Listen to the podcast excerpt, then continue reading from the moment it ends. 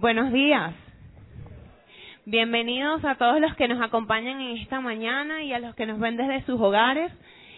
Les invito a que nos pongamos de pie y que podamos entregar este tiempo al Señor.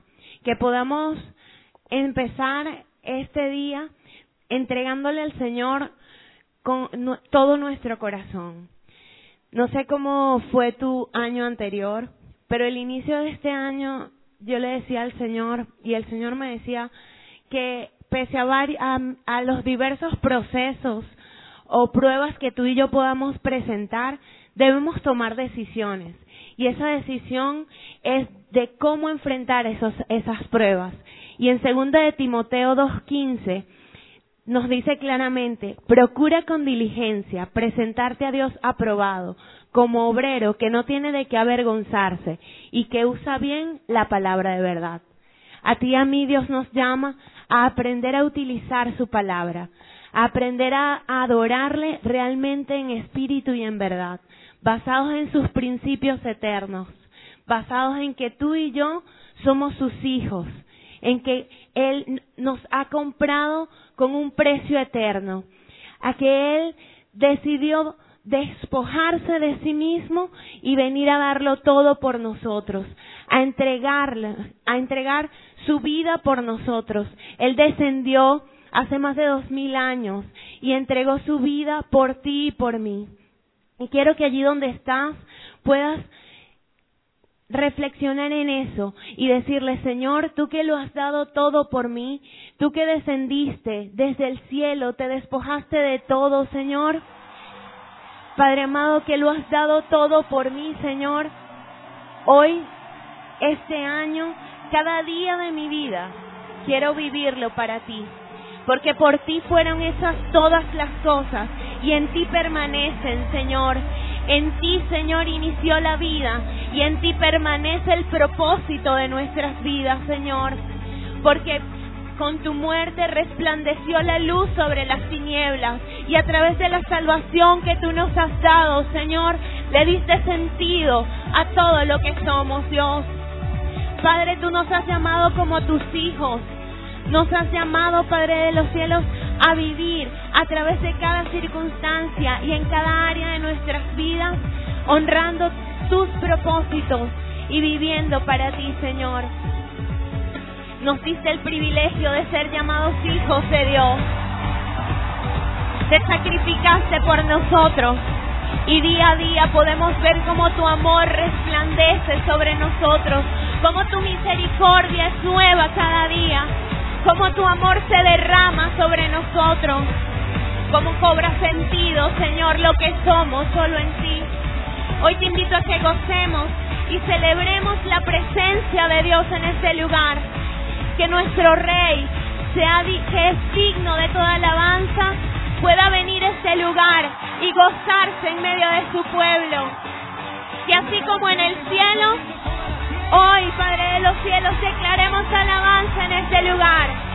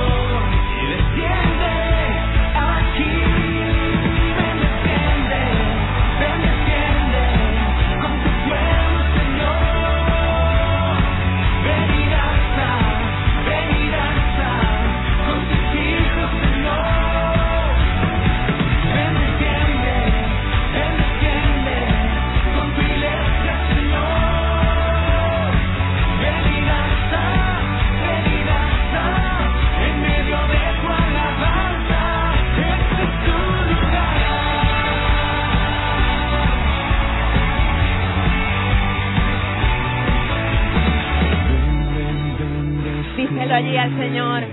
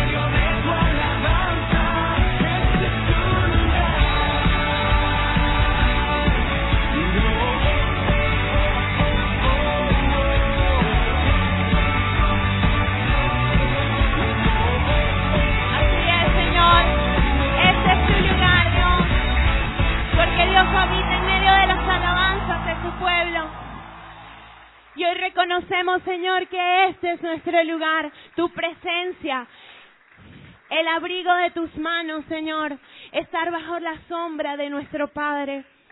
Señor, ese es nuestro lugar. Padre amado, porque sin importar las circunstancias, hoy te adoramos. Porque más allá, Padre de los cielos, de cualquier situación, como el salmista, Padre amado, podemos decirte, te adoramos, te exaltamos en todo tiempo. Y aún desde nuestros quebrantos podemos alzar nuestras manos y saber que nuestro Padre siempre está allí. Señor, que tú, que a ti nada te detiene, que tú eres inquebrantable, que tu amor es inagotable, que nada se compara contigo, Señor. Que así como tú estás con nosotros, Señor, y nos los recuerdas día a día, hoy podemos entender, Señor Jesús, que a través de toda circunstancia tu propósito permanece, tu palabra permanece. Y así como te, como te dijo Job, Señor, reconozco que tú todo lo puedes y que no hay plan que te sea irrealizable. ¿Quién es ese que encubre el consejo con palabras sin entendimiento? Ciertamente dije cosas que no entendía. De oídos te había oído, pero ahora mis ojos te ven. Y es donde tú y yo podamos decirle, Señor, en medio de cualquier circunstancia, permítenos como Job reconocerte a ti que no importa las cosas que hagamos, sino quienes seamos en ti, Señor. Encontrar nuestra identidad, nuestro propósito y el sentido en tu presencia es lo que anhelamos, Señor. Anhelamos, Padre de los cielos, conocer y, y, y ser abrazados y ser guiados por ese Dios imparable, por ese Dios que todo lo cubre, que sin importar que no tengas absolutamente nada, con tener a Dios, todo lo tienes. Todo lo tenemos, Señor, porque tú eres suficiente, porque tú eres lo único, Señor Jesús, que tiene sentido, que da sentido, que lo llena todo, que lo cubre todo, Padre. Es por eso que hoy, Señor Jesús, levantamos nuestras voces y te decimos, Dios, tú eres imparable, tu amor es inagotable. Tu presencia, Señor Jesús, es mi deleite, es mi anhelo.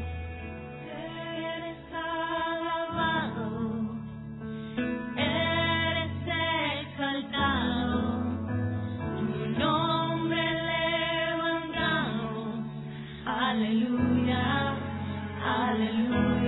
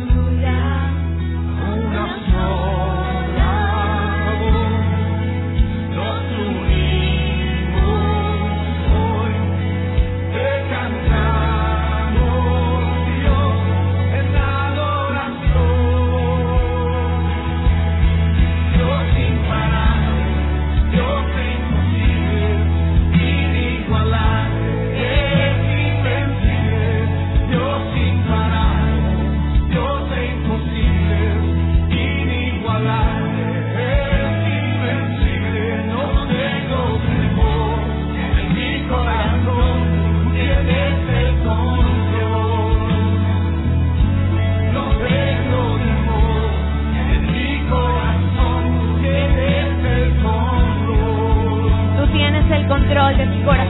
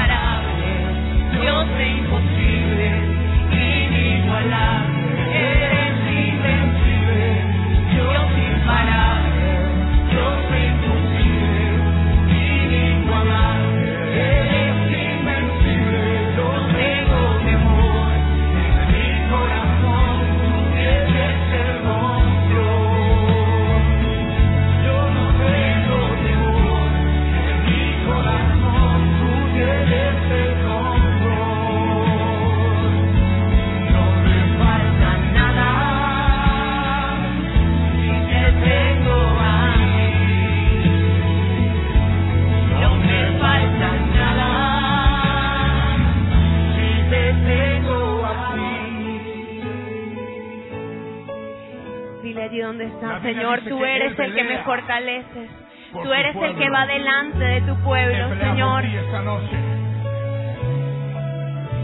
Señor, tú eres, Padre de los cielos, el que va conmigo.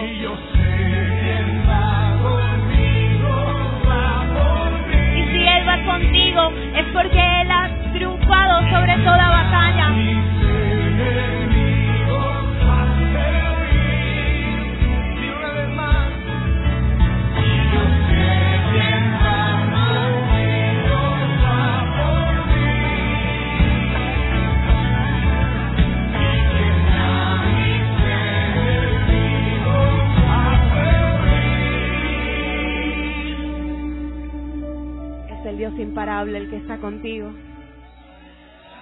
imparable, Dios de imposibles, inigualable, eres invencible, Dios imparable, Dios de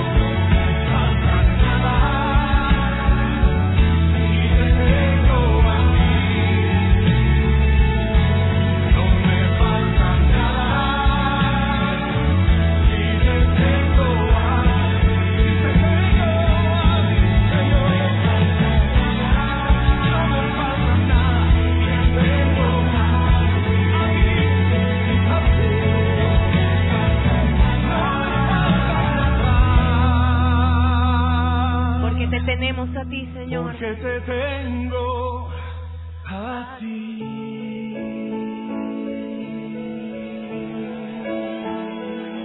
Señor, no nos falta nada, porque tú lo suples todo, Dios. Y hoy reconocemos tu provisión en todas las áreas de nuestras vidas, Señor. Hoy reconocemos que de ti, Señor Jesús, viene nuestro sustento, Señor, en cada área de nuestras vidas. Hoy queremos reconocerte, Señor Jesús, en medio de todo esto, Señor. Sí, Señor, queremos exaltar tu maravilloso nombre el día de hoy, Señor, que seas tú tomando la vida de cada una de las personas que están en este lugar, Señor. Que seas tú ministrando sus vidas, Señor, que seas tú moviéndote en medio de este lugar, Señor, que seas tú manifestándote en todo tiempo y en todo momento, Señor. Muchísimas gracias porque eres tú, Señor, dándonos la oportunidad, dándonos el privilegio, Señor, de poder estar aquí, de poder compartir, de poder exaltar tu maravilloso nombre, Señor, y conocer más de ti. Te alabamos, te exaltamos, te adoramos, Señor, en gran manera. El único digno, Señor, nuestro Padre, nuestro guía, Señor, en todo tiempo y en todo momento. Señor, hoy te queremos orar por las ofrendas para que seas tú, Señor, ministrando. Señor, te queremos dar un poquito de lo mucho que tú nos has dado, Señor, solo un poquito de lo que tú nos has dado, porque tu mano celestial nunca se ha cortado para con nosotros, Señor. Tu mano de provisión y de sustento siempre ha estado, Señor, respaldándonos en los momentos fáciles y difíciles, Señor. Siempre ha sido respaldándonos. Por eso te lo queremos entregar todo a ti y solo a ti, Señor, en muestra de agradecimiento. Muchísimas gracias, Señor. Muchísimas gracias porque aunque hubieron situaciones difíciles, aunque hubieron situaciones en las que pensábamos que íbamos a caer, tú fuiste levantándonos, Señor, tú fuiste sosteniéndonos y diciéndonos que perseverábamos, Señor, que fueras tú sosteniéndonos en ese diario caminar, Señor, ese diario caminar manteniéndonos firmes, quitando toda piedra de tropiezo, de obstáculos, Señor. Muchísimas gracias. Te lo queremos entregar todo a ti y solo a ti, Señor. Hoy reconocemos tu soberanía, Señor, sobre nuestras vidas, entregándote lo que, de lo que tú nos has dado, Señor. Porque sabemos que tú, Padre de los cielos, es el que vas con nosotros y el que vas por nosotros. Señor, hoy te adoramos, hoy te exaltamos, Señor. Exaltamos tu nombre en medio de todo, Señor. En medio de cualquier circunstancia, en medio de cualquier cosa.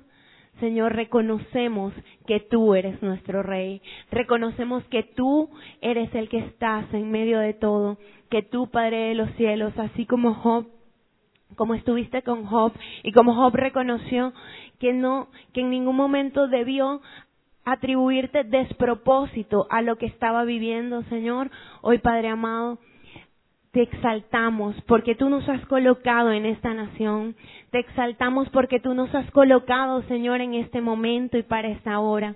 Padre de los cielos, pero te exaltamos sobre todo porque nos, nos has colocado junto a ti, Señor. Porque nos has mostrado cómo estar en tu presencia. Y hoy, Padre de los cielos, así como en Isaías 43, Señor, cuando tú le hablabas al pueblo de Israel y le dijiste, no temas, porque yo te he redimido, te he llamado por tu nombre, tú eres mío. Cuando pases por las aguas, yo estaré contigo, y cuando pases por los ríos, no te inundarán. Cuando andes por el fuego, no te quemarás, ni la llama te abrazará, porque yo soy Jehová tu Dios, el Santo de Israel, tu Salvador. Señor, hoy reconocemos que tú eres el que estás con nosotros. Que tú, Padre de los cielos, sin importar lo que pueda haber iniciado nuestro año o culminado el anterior, tú te permaneces constante, tu amor permanece constante, Señor. Y sin importar cómo, Padre de los cielos, tú todo lo haces nuevo. Tú, Señor Jesús, traes, Padre de los cielos, restauración y renovación, Padre amado. Hoy no importa lo que esté sucediendo en tu vida, yo te invito a que puedas decirle y declarar cada una de las palabras del Señor sobre esa situación, que puedas hablar con tu Padre y, entrar en lo secreto y poderle decir, Señor, sé que estás conmigo. Señor, cada día de este año quiero vivirlo a tu lado, quiero vivirlo de tu mano. Cada día de mi vida quiero vivirlo para adorarte, porque tú, Señor Jesús, eres el que le da sentido a todo. Porque tú, Señor, cambias aún mi manera de ver, Padre de los cielos. Porque me permites ver las circunstancias, me permites ver a las personas a través de tu Hijo Jesús. Hoy te adoramos, Señor. Hoy te exaltamos, Yo Dios. entrego mis cargas. Te miedo y mi aflicción. Vengo a ti quebrantado. Necesito tu paz. Cuando el mundo se acaba, tus promesas no fallarán. Corro a ti porque en tus brazos hay seguridad. Todo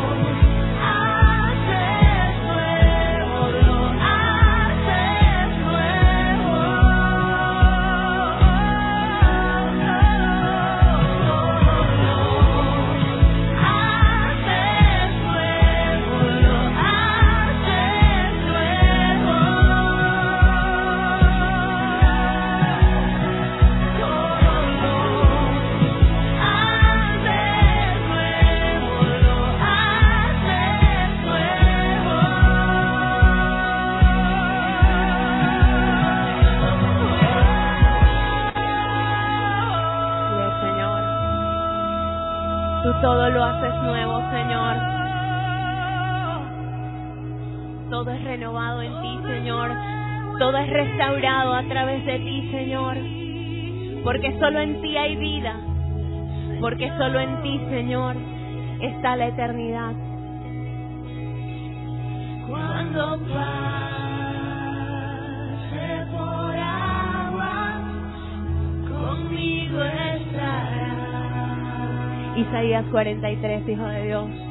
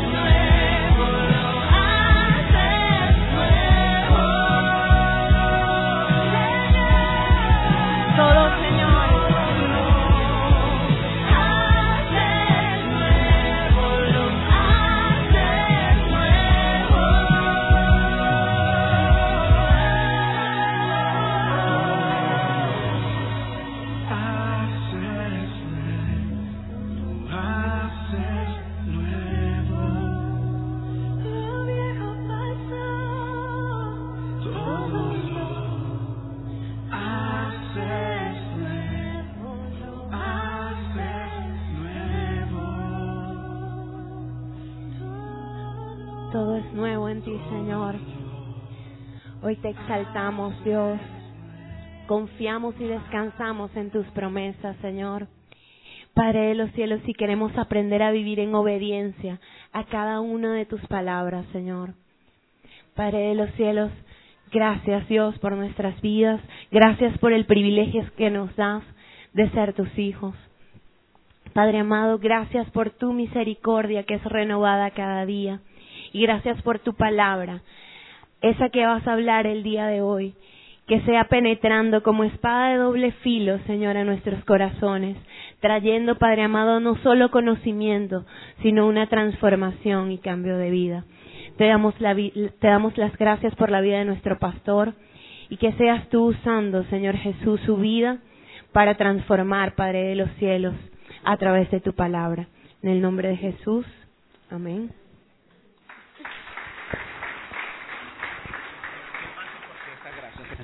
Buenos días familia, Dios les bendiga.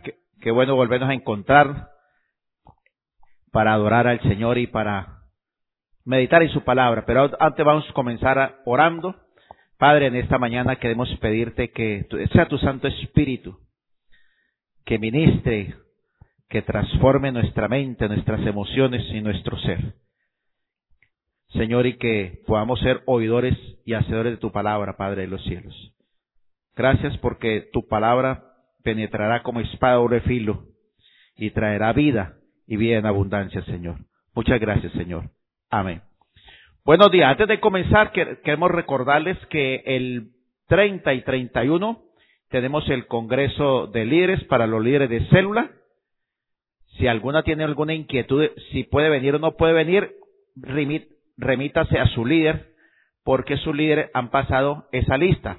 Y esa lista son los únicos que, que pueden venir.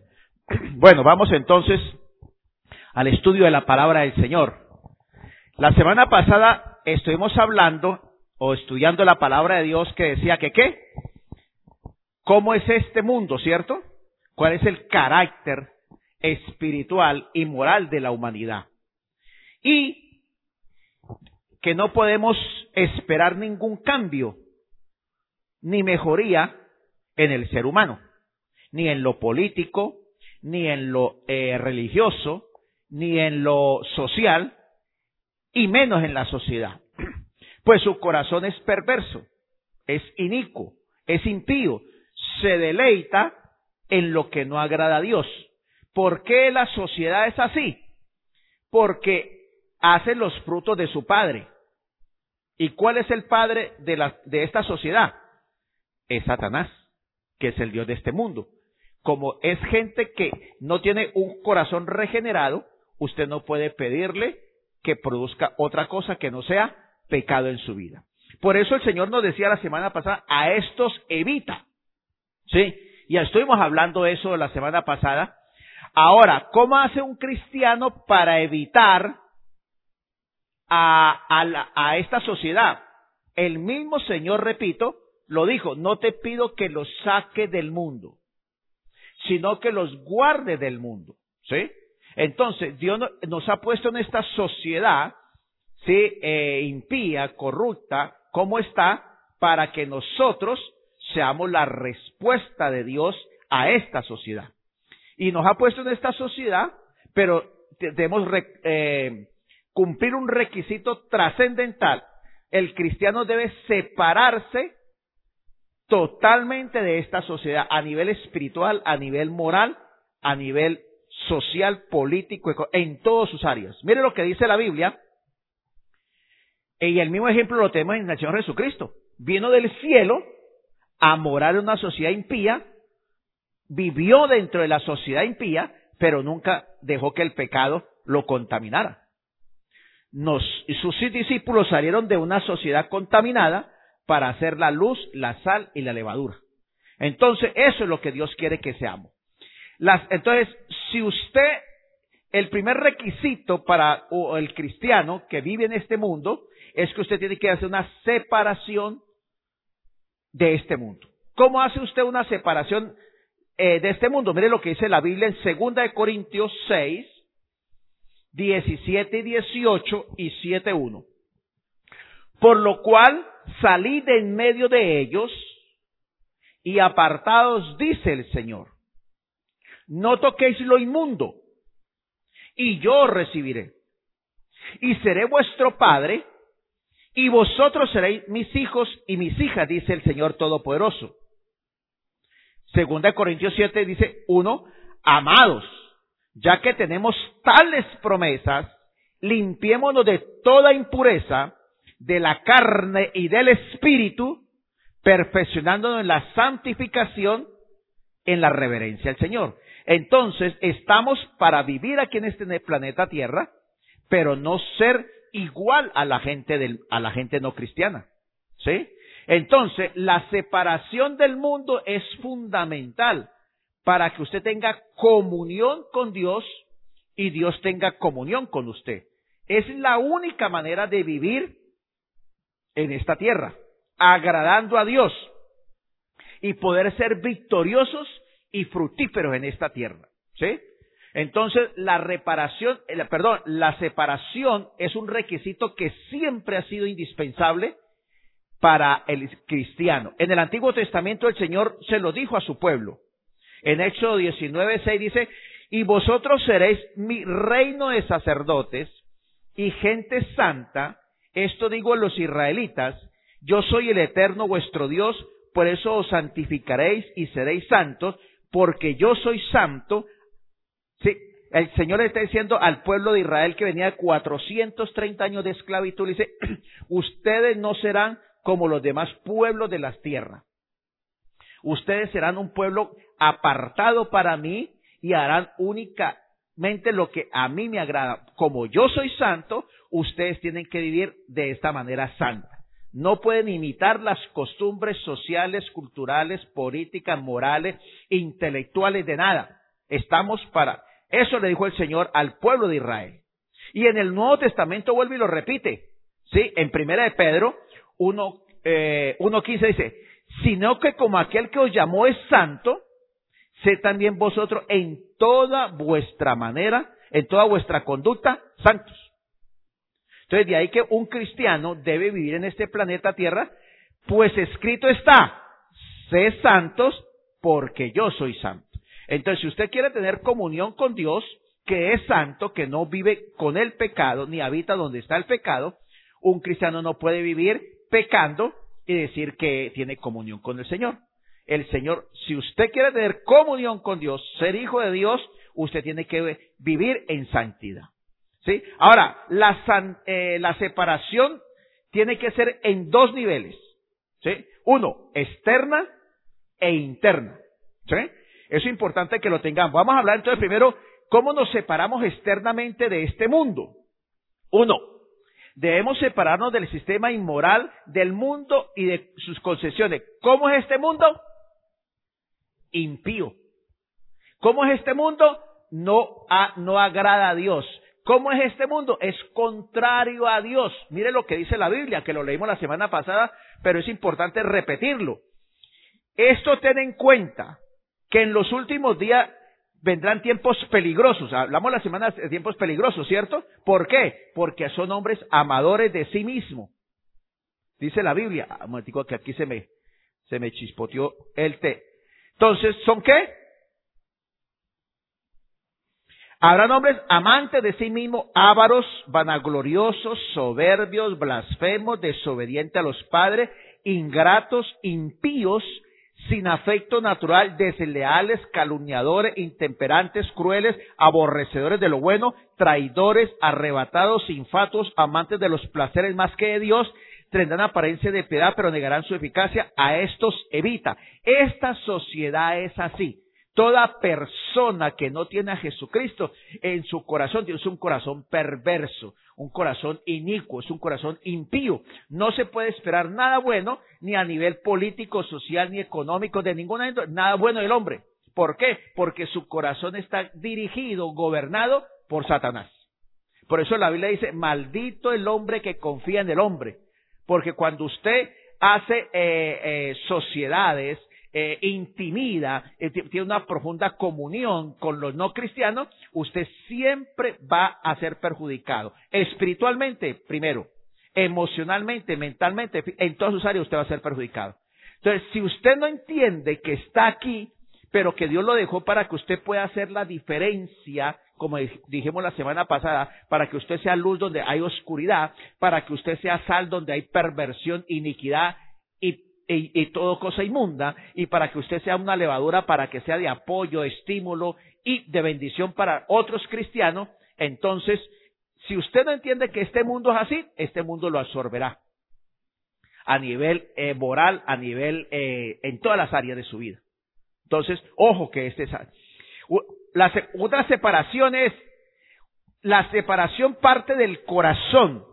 Usted no puede, sí, mucha gente dice, eh, mucha gente eh, que se llama cristiano, sí, hace una separación de labios y yo sé, yo te proclamo que yo voy a hacer esto, que otros eh, que va a ser santo, que nada lo va a corromper, otros hacen son actos externos. Dice, bueno, yo voy a la iglesia, yo canto, yo leo la Biblia, pero en su corazón no se ha apartado de este mundo, ama este mundo, le fascina eh, los placeres eh, mundanos, ama y, y se deleita en la en lo inmoral, en lo en lo en, la manera de económica, social en que vive. Entonces, hijo de Dios, un cristiano eh, debe odiar al pecado. El pecado debe odiarse, no debe consentirse, no debe alimentarse, no debe eh, estimularse. ¿Sí?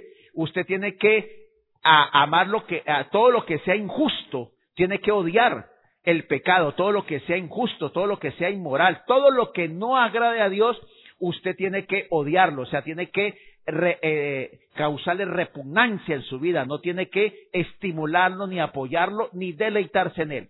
La Biblia lo dice en primera de Juan 2.15. No amáis al mundo ni lo que está en el mundo. Si alguno ama al mundo, el amor del Padre no está en él. O sea, si usted ama el mundo, usted no puede llamarse genuinamente un cristiano, porque la Biblia en Juan mismo lo dice, el que el que el que es hijo de Dios no practica, no consiente, no alimenta y no estimula el pecado. Entonces dice ahí, porque todo lo que hay en el mundo, oiga, los deseos de la carne, la codicia de los ojos, la soberbia de la vida, no proceden del Padre, sino del mundo. Y el mundo y sus deseos pasan. En cambio, el que hace la voluntad de Dios permanece para siempre.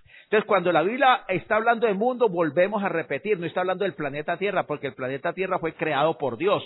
Está hablando, cuando habla del mundo, está hablando es de lo, el gobierno que Satanás hace a través de los deseos de los ojos, los deseos de la vanagloria de la vida y los deseos de la carne. Este mundo vive para eso, para eso solamente vive, ¿sí? Entonces, un cristiano genuino se debe caracterizar por qué? Por amar a Dios y amar la obediencia a su palabra. Un cristiano carnal o, un, o uno falso cristiano vive esclavizado, ama, se deleita, se complace viviendo en contra de Dios, amando los deseos de los ojos, los deseos de la carne y la vanagloria de la vida, ¿sí? Y la Biblia, así como se comete adulterio en un matrimonio, la eh, cuando usted, un cristiano, está viviendo en el pecado, mire lo que dice eh, Santiago 4.4. Adúlteros, ¿no sabéis que la amistad del mundo es enemistad contra Dios?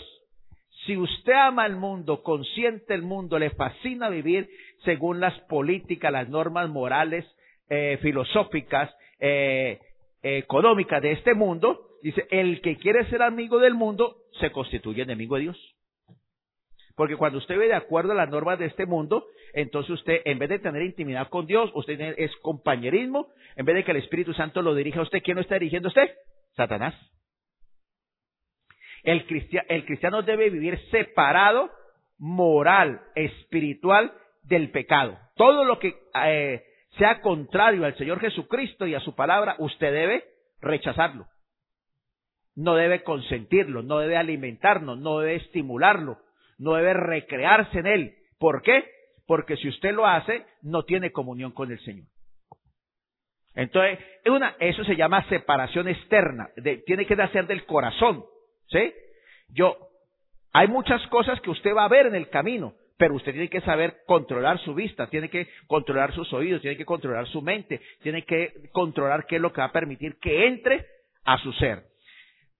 Eh, usted no, de- no debe tener comunión. Algo importante, y la Biblia es muy claro en este preciso, que usted debe separarse de los que se llaman cristianos, que pecan deliberadamente y se niegan a, repar- a arrepentirse y apartarse del pecado. No solamente debe tener, no debe tener compañerismo, dice la Biblia, con los no cristianos, sino que usted no debe tener compañerismo con aquel que se llame cristiano y viva en pecado, se deleite en el pecado, se complazca en el pecado, estimule el pecado y nunca se arrepienta. ¿Mm? Porque esa persona lo va a contaminar a usted. Usted puede orar por ella, acercarse por ella y mostrarle el, camino a, las- a la restauración. Pero si la persona desea vivir en su pecado, usted no puede tener compañerismo. Mire lo que dice la Biblia.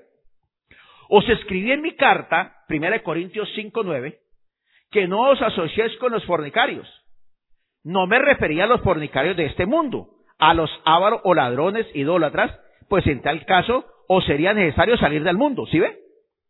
Más bien os escribí que no os asociéis con quien llamándose hermano sea fornicario, sea ávaro, sea idólatra, sea maldiciente, sea borracho o ladrón.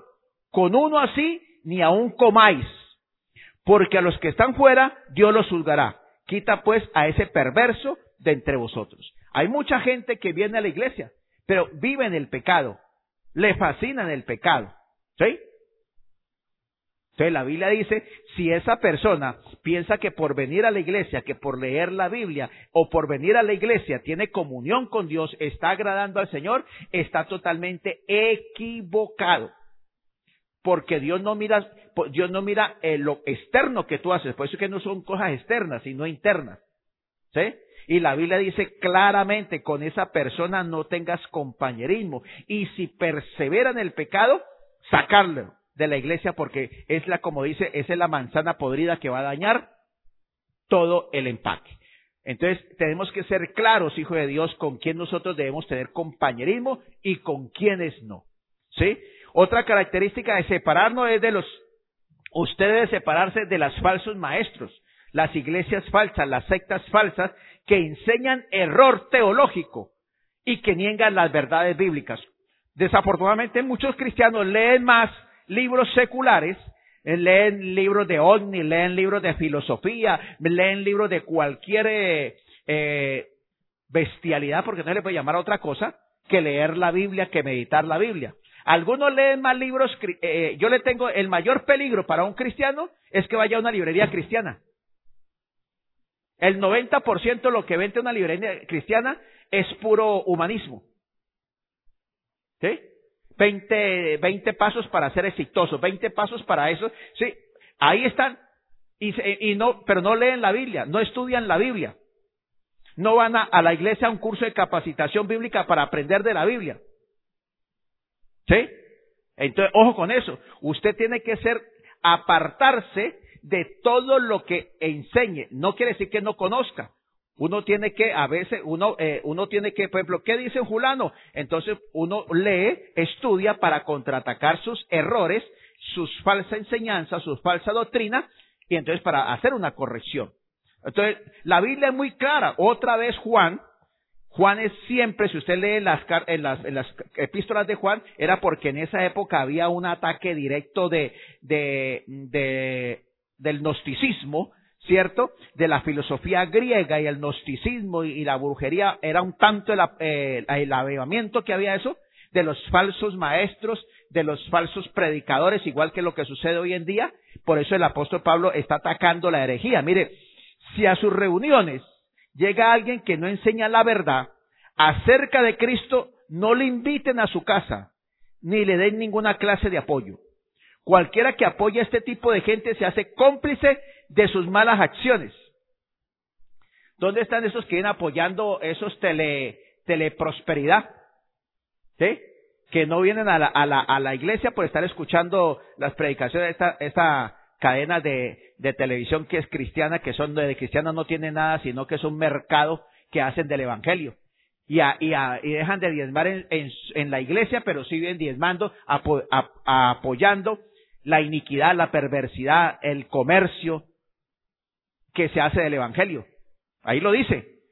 Si a sus reuniones llega alguien que no enseñe la verdad acerca de Cristo, no lo inviten a su casa ni le den ninguna clase de apoyo. Cualquiera que apoya a este tipo de gente se hace cómplice de sus malas acciones. El apóstol Pablo es más claro y más directo. Debemos poniendo radical, no grosera ni, ni peleando, pero sí radicalmente a la falsa doctrina. Mire lo que dice el apóstol Pablo. No es que haya otro, sino que algunos perturban y quieren pervertir el evangelio de Cristo. Aun si nosotros mismos o un ángel del cielo os anunciare otro evangelio diferente al que os hemos anunciado, sea anatema, sea maldito, sea condenado. Repito, si alguno os anunciare otro evangelio diferente al que habéis recibido, sea anatema, sea maldito. El apóstol Pablo decía, si alguien viene a predicar, a dañar el verdadero evangelio de Cristo Jesús, ese hombre es maldito, ese hombre es un pecador, eso es un inicuo, un perverso. Usted no puede prestar sus labios para apoyar todo lo que va en contra del Evangelio de Dios. Entonces, eh, es importante, ¿sí? Por eso es que es falso la religión, ¿sí? La- Las falsas religiones haciendo actos externos. Hay falsos cristianos que piensan que por venir a la iglesia, levantar las manos, leer la Biblia, pero no quieren vivir la palabra de Dios, ya eso los hace cristianos.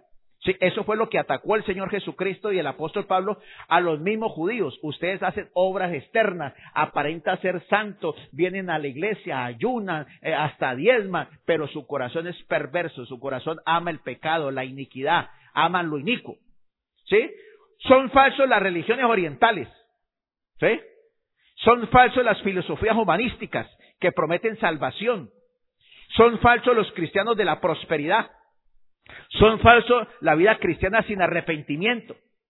Si usted viene a la iglesia y consiente el pecado y no se arrepiente y no cambia su manera de vivir, usted no es cristiano. O esa doctrina que le están enseñando que usted puede venir a la iglesia y que si usted diezma, no importa lo que usted haga de lunes a, sábado, con tal de que venga a la iglesia el, el domingo y de sus diezmos, usted ya es santo. No, eso se llama mercado, ¿sí? Eh, explotación y sobre todo esclavitud a tu vida. Son falsos las religiones sin Cristo, ¿sí?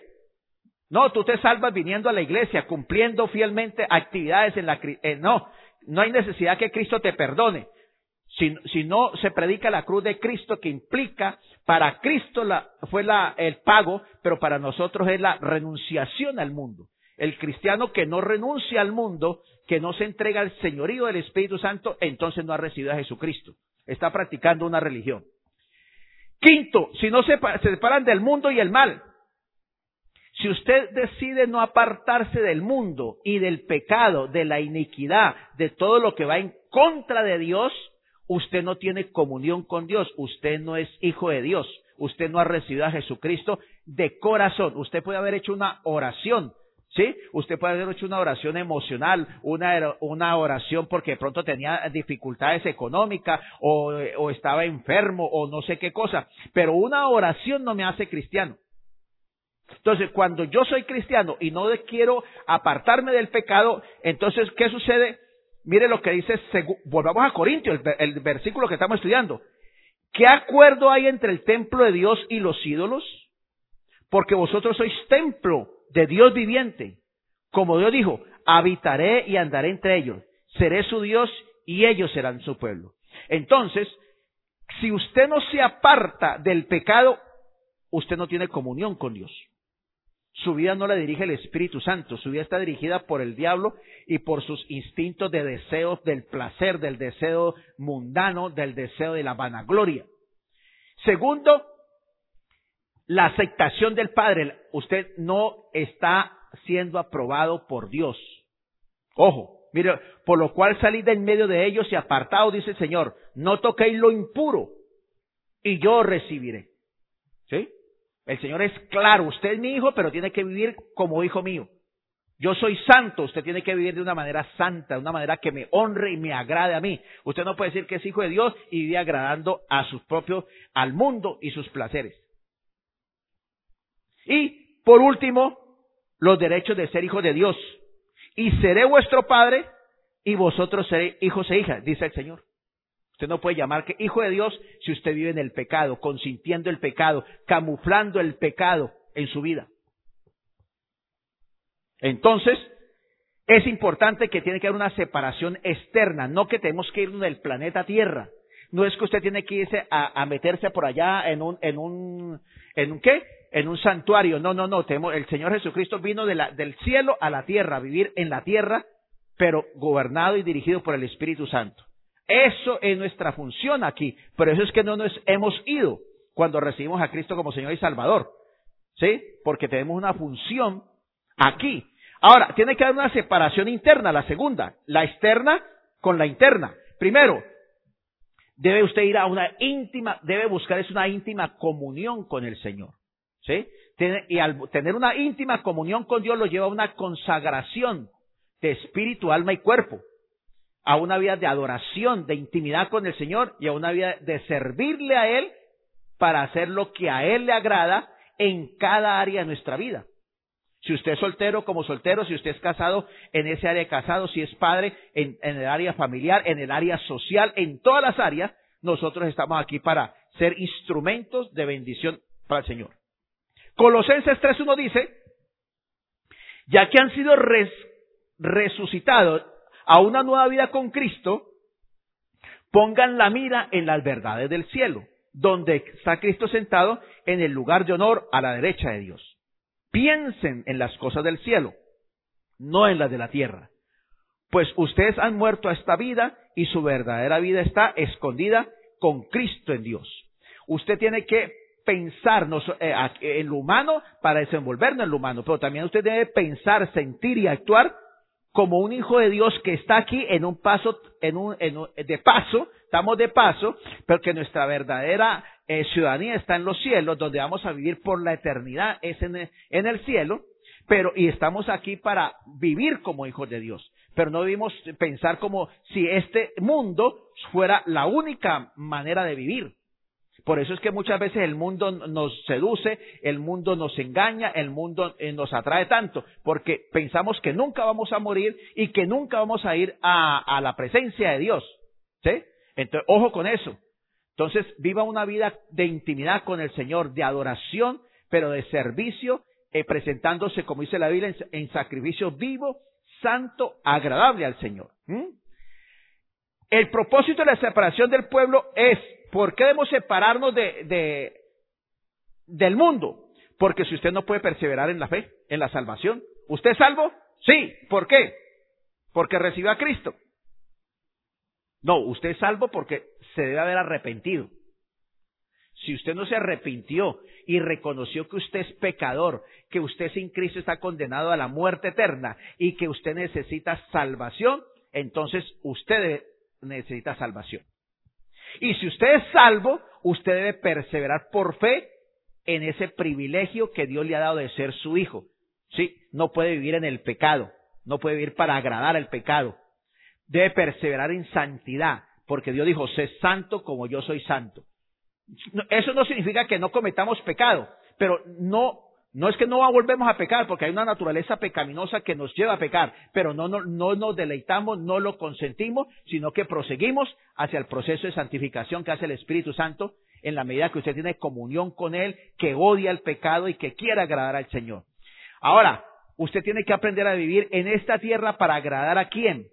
¿Sí? Si usted es casado, debe agradar a su cónyuge. Ah, Si tiene hijos, debe agradar para vivir a sus padres, a sus hijos, pero sobre todo usted tiene que vivir para agradar a Dios. Si usted vive para agradar a Dios como ser humano, lo agradará como cónyuge, lo agradará como padre, lo, lo agradará como eh, sirviendo a la sociedad con su trabajo. Entonces, ojo con eso. Y también usted está aquí en este mundo para que a través de su testimonio de vida y palabra, usted esparce el Evangelio a la gente que no le conoce. Mire, Colosense vuelve y lo dice. Así que hagan morir las cosas pecaminosas y terrenales que acechan dentro de ustedes.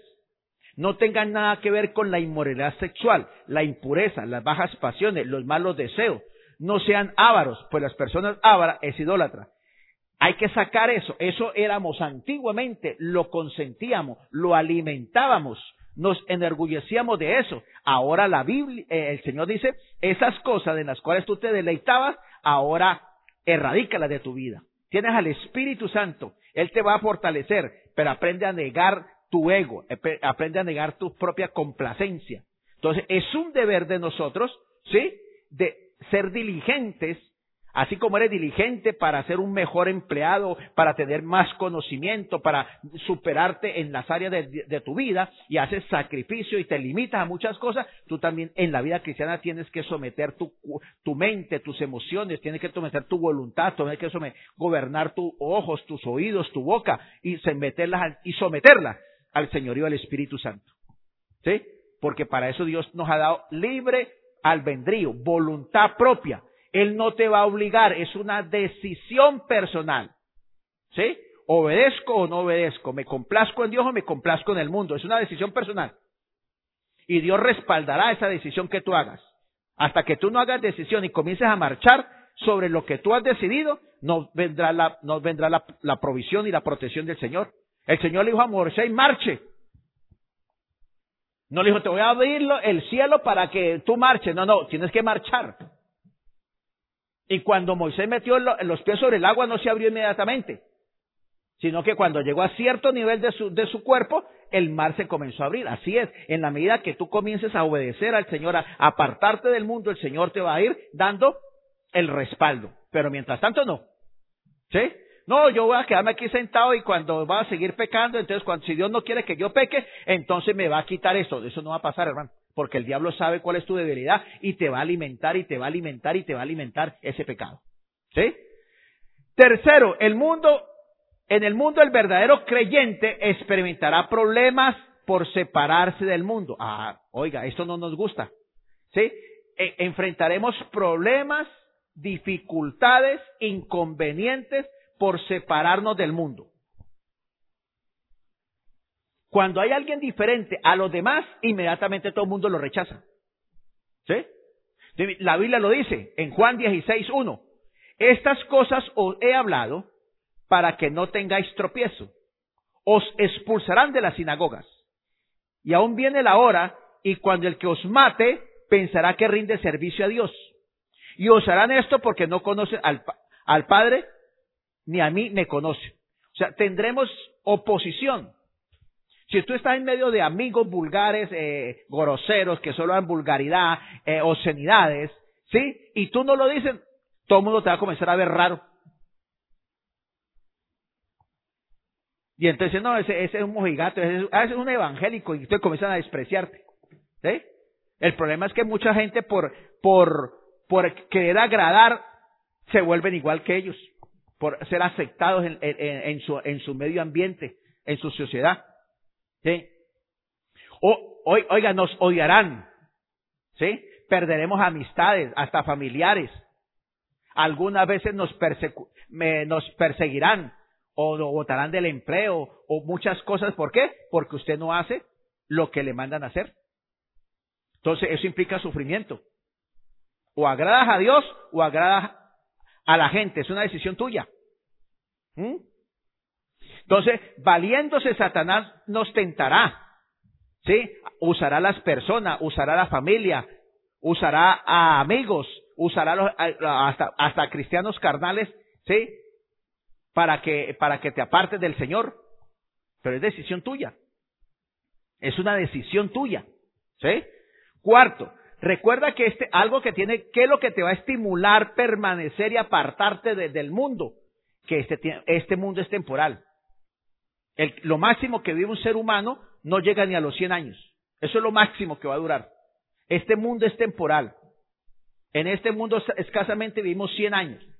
Pero si tú vives 80, 70, 90, agradando al Señor, entonces vivirás por la eternidad disfrutando de las bendiciones que Dios te tiene para ti. Mira lo que dice el apóstol Pedro, nos decía, pero el día del Señor vendrá como ladrón.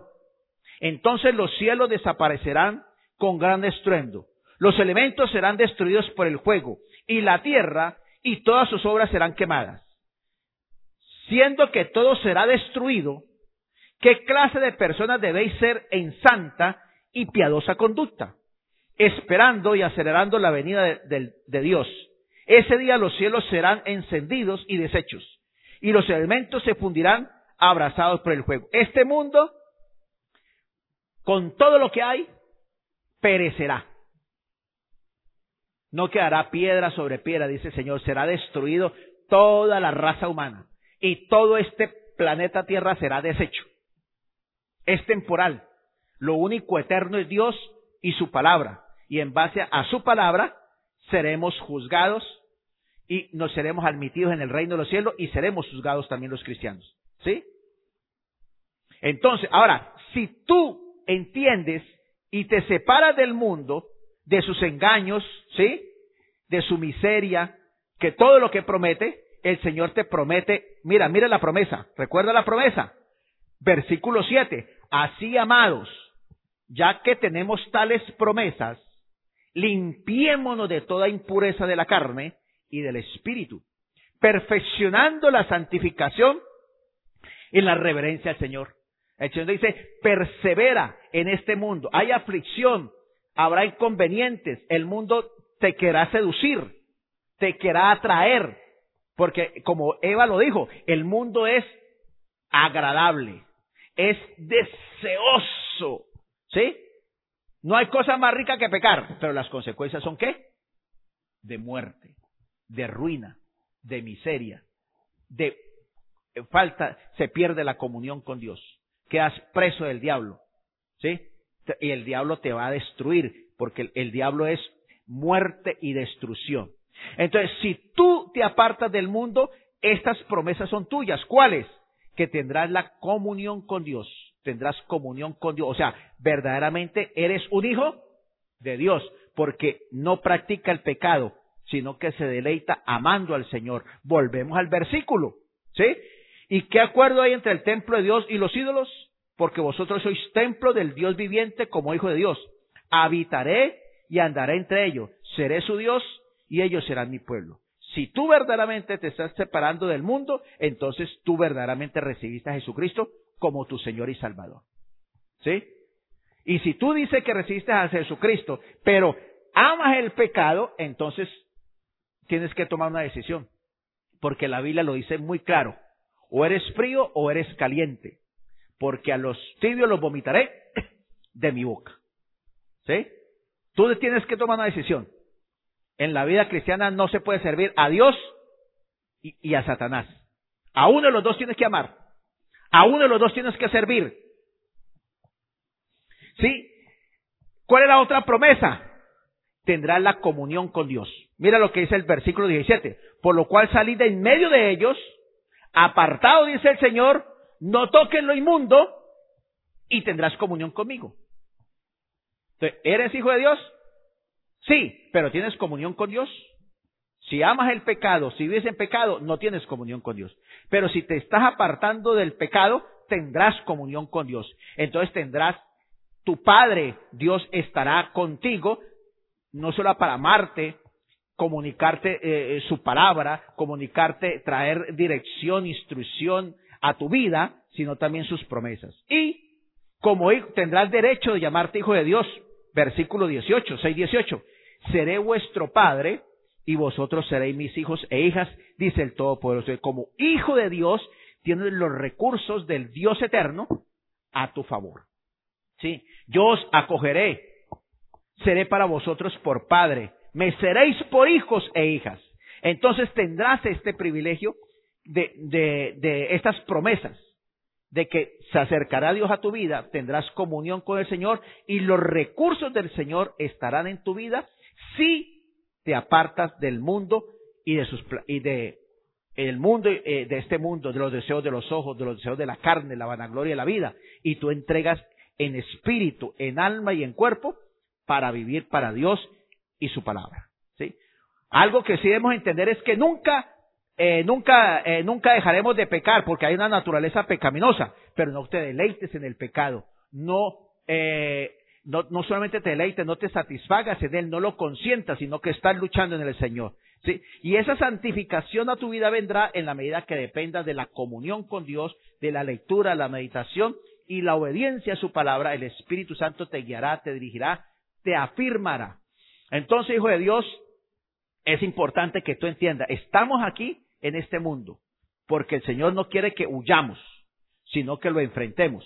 Tenemos Él venció en la cruz, Él resucitó en la cruz, tenemos al Espíritu Santo, tenemos su palabra, ahora tenemos el poder y la autoridad para caminar día a día en victoria, día tras día, sabiendo que somos simplemente peregrinos aquí en esta tierra, que la venida del Señor está muy cerca. Entonces tenemos que dar testimonio de Dios, de un Dios de victoria, de un Dios de poder, de un Dios de autoridad, que venció a Satanás en la cruz y que podemos salir cada día más victoriosos en nuestro diario vivir. Vamos a orarle al Señor y pidámosle que siga escudriñando nuestro corazón, nuestra mente, nuestro ser, para que eh, es una decisión tuya hoy, hijo de Dios. La victoria, la vida cristiana es una decisión día a día, minuto a minuto. Es una vida de, de- de dedicación.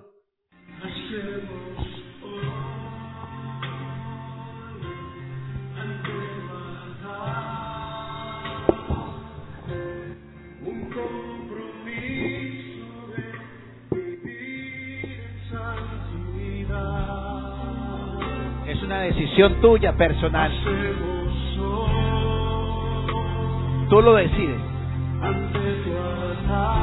No es una canción, es una decisión. un pacto de hombres que te quieren agradar. No cantes por cantar, hijo de Dios. con manos limpias, corazón puro para ti. Que vuestro sí sea sí y vuestro no sea no, dice la Biblia. Esta noche que tú hagas este compromiso con Dios de santidad, de agradable a Él. Levanta tu voz. Hacemos hoy ante tu altar un compromiso de vivir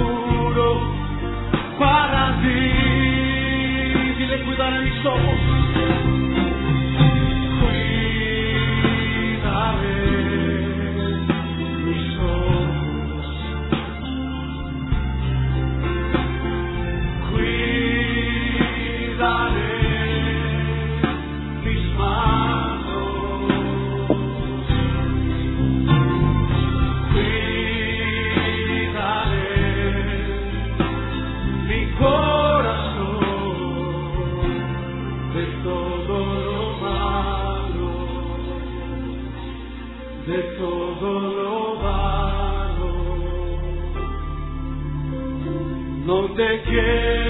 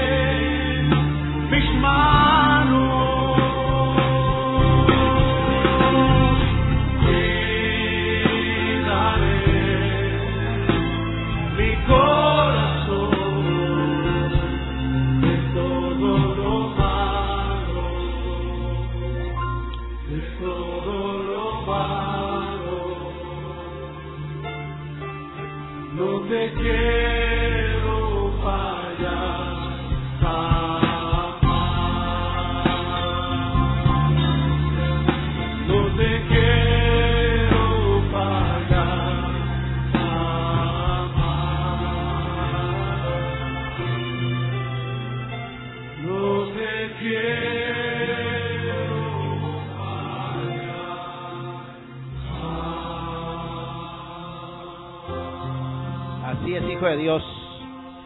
Tenemos decisión, tenemos una voluntad que tenemos que ejercitar. Tenemos un cuerpo que debemos someterlo al señorío del Espíritu Santo. Aunque el diablo quiere usarlo para otras cosas, es la decisión que también el Espíritu Santo, que está en nosotros, que quiere respaldar la decisión que nosotros tomemos, Él está allí. Es la decisión que cada uno debe tomar día a día, minuto a minuto, día tras día, semana tras semana, mes tras mes, año tras año, hasta que usted o yo vayamos a su presencia o Él venga por nosotros. Pero el Señor es fiel a su palabra. Si usted decide vivir para apartarse, para agradarle a Él, mire lo que el Señor le promete. El que habita la sombra del Altísimo, el que habita en la intimidad con Dios para apartarse de este mundo, para consagrarse en espíritu, alma y cuerpo a Él, la protección del Todopoderoso lo respalda. El Espíritu Santo está ahí para guiarlo, dirigirlo, respaldarlo, apoyarlo, fortalecerlo.